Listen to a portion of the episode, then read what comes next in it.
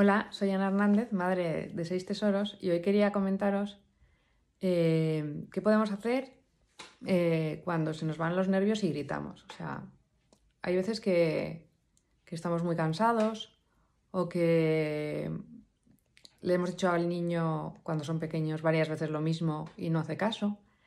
Y entonces saltamos. Y yo te diría que pensaras un poco porque eh, el niño no está sordo. Entonces, no necesita que leves tu tono de voz. Si te hace caso cuando le gritas es porque se asusta y entonces generas miedo y te obedece. Pero eso no es lo que buscamos. Entonces, mm, ¿qué hacen en esta situación? O sea, que tú necesitas eh, una reacción rápida y no la estás teniendo.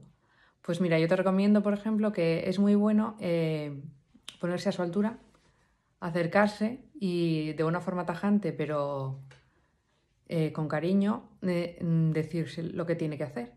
Y si es más pequeño que no razona, pues guiarlo. O sea, pues si está haciendo una cosa, cogerle de la mano y llevarle donde quieres llevarlo.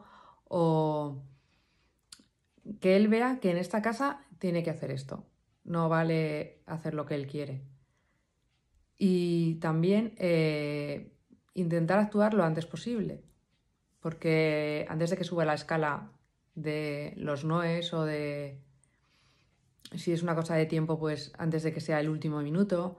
O sea, también eh, como cuando tienes que ser capaz de coordinarte con él, o sea, con su ritmo. Y entonces intentar que, aunque él no quiera hacer una cosa, pues entienda que tiene que hacerla y también, al final, si te hace caso, que tenga la recompensa de que lo ha hecho bien y se lo hagas ver y que él lo note.